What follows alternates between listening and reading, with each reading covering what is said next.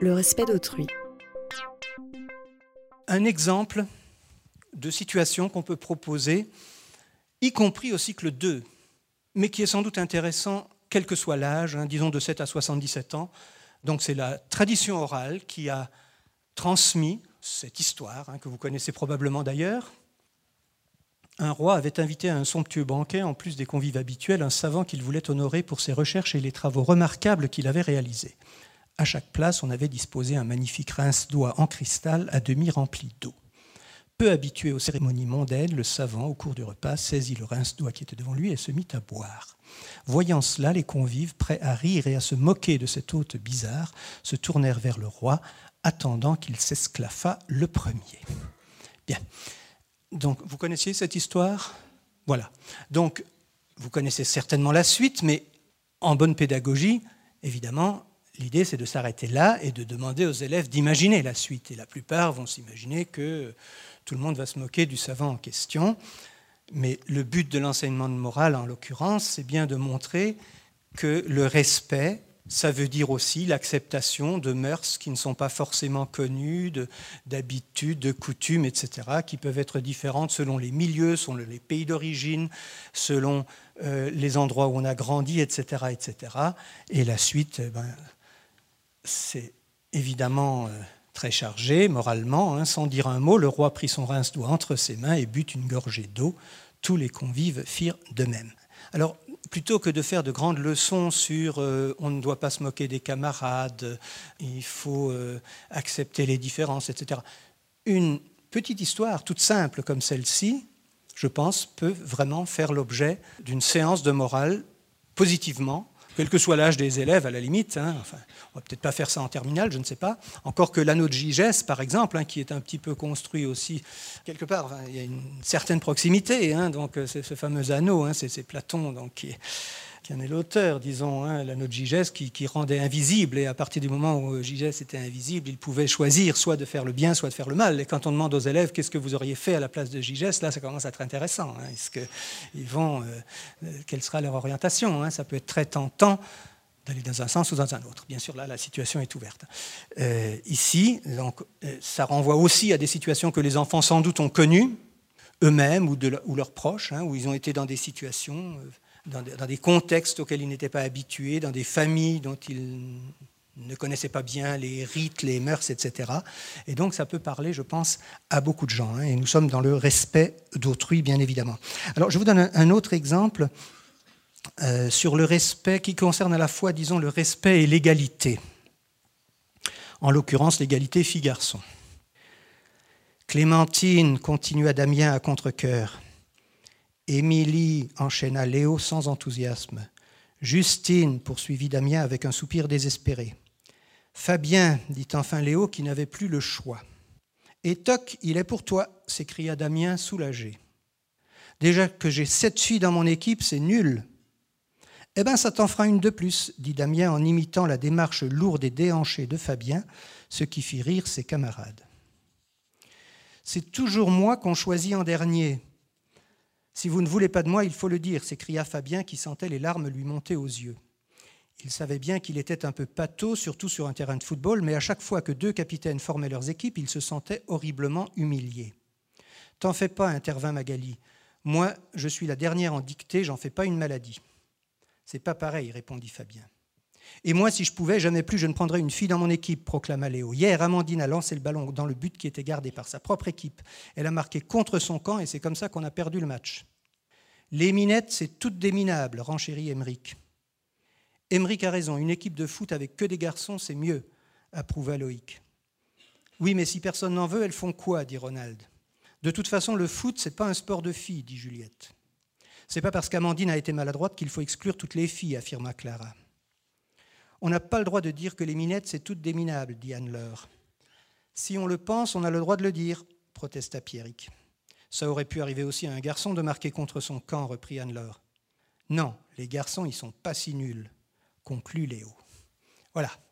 Bon, alors, première chose, hein, enfin, vous avez euh, perçu cette, euh, cette, situation qui est, à mon avis, abominable. Hein, où vous avez deux capitaines qui sont des élèves et qui choisissent. Euh, les membres de leurs équipes. Hein. Vous avez peut-être pratiqué ça, je ne sais pas, mais je, Je pense que c'est une pratique assez répandue et à mon avis, elle est extrêmement contestable parce que ça stigmatise forcément les derniers qui sont choisis. Si c'est fait par l'enseignant, c'est tout à fait différent, hein, parce qu'il va évidemment avoir le souci d'équilibrer un petit peu les choses. Mais les enfants n'ont en général pas autant de précautions, ne prennent pas autant de précautions. Et donc ça stigmatise ceux qui sont pris les derniers, soit parce qu'ils sont les plus patos, soit parce qu'ils sont à tort ou à raison considérés comme des mauvais camarades. Et évidemment, la situation de Fabien est abominable. C'est pas du tout comme bon, Magali est très gentille de lui dire moi je suis la dernière en dictée, mais c'est pas grave. Non, ça n'a rien à voir, parce que la dernière en dictée, c'est qu'elle a des difficultés à se plier à un certain nombre de normes scolaires, alors que Fabien, lui, il est atteint dans son corps, il est atteint dans sa personne, dans son image, et c'est vraiment ce qu'il faut absolument éviter à l'école. Donc, première chose. Deuxième chose, toutes les remarques sexistes des enfants. Alors, dans certaines classes, malheureusement, on fera un débat avec les enfants, qu'est-ce que vous en pensez Et puis chacun ira de sa petite euh, réflexion. Je dis volontairement petite, parce que spontanément, les enfants, ils, vont souvent très loin dans les réflexions. Mais il peut arriver aussi que, selon leur environnement, selon plein de choses, ben, ils en restent.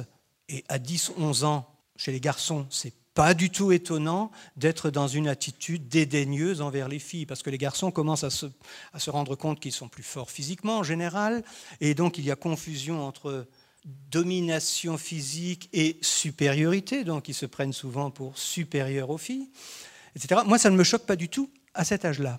En revanche, je trouve cela absolument inadmissible chez un jeune adulte ou un vieil adulte. Mais enfin bon, hein, que, que le garçon dise ça à l'école, bon, on est à l'école, on a le droit de se tromper en matière de morale comme dans les autres matières, et l'erreur est une étape, je pense que tous les pédagogues en sont d'accord, l'erreur est une étape dans la construction des apprentissages.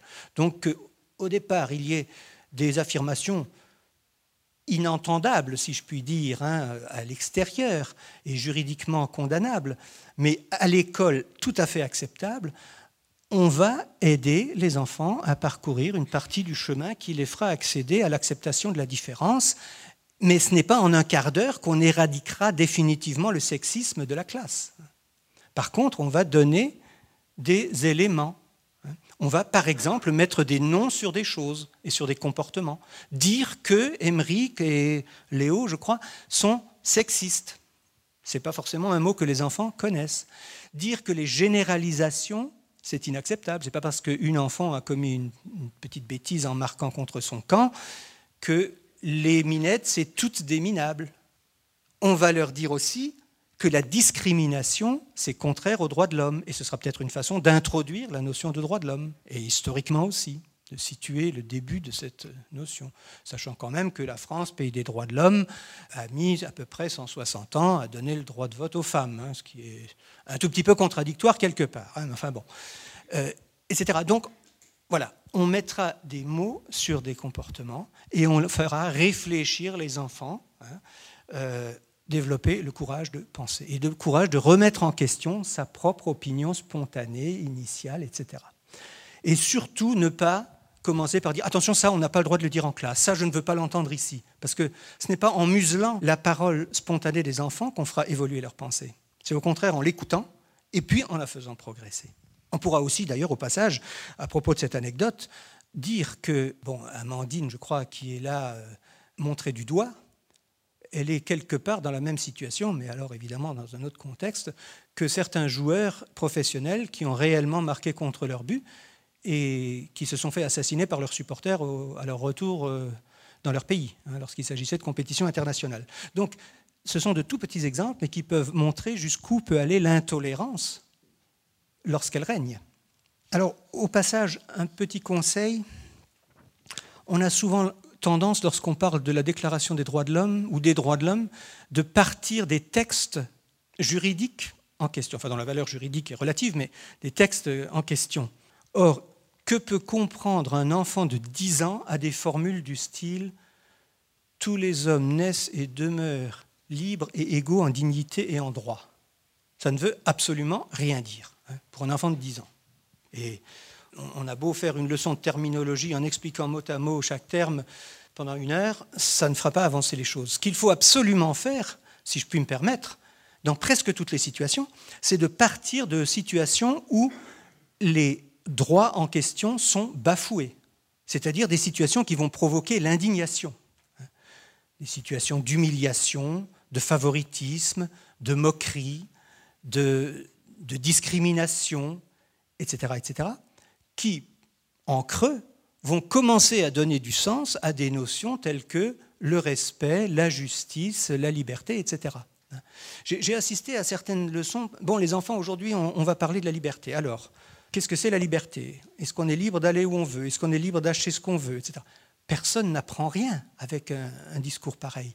Par contre, si on commence par évoquer une situation où, par exemple, une jeune fille est obligée d'épouser contre son gré quelqu'un que lui destinent ses parents, ah, là, la liberté, ça commence à prendre du sens. Évidemment, à partir de la liberté d'expression, à partir de beaucoup d'exemples, on peut arriver au même résultat, mais partez, si je puis me permettre, partez de ce que je voudrais appeler les anti-valeurs, hein, c'est-à-dire les valeurs à combattre, les obstacles à la réalisation des valeurs positives, pour que ces valeurs positives prennent sens aux yeux des élèves et qu'elles ne soient pas simplement des abstractions ou des termes que l'on ronronne à l'envie comme liberté, égalité, fraternité, sans réfléchir à ce que ça veut dire réellement.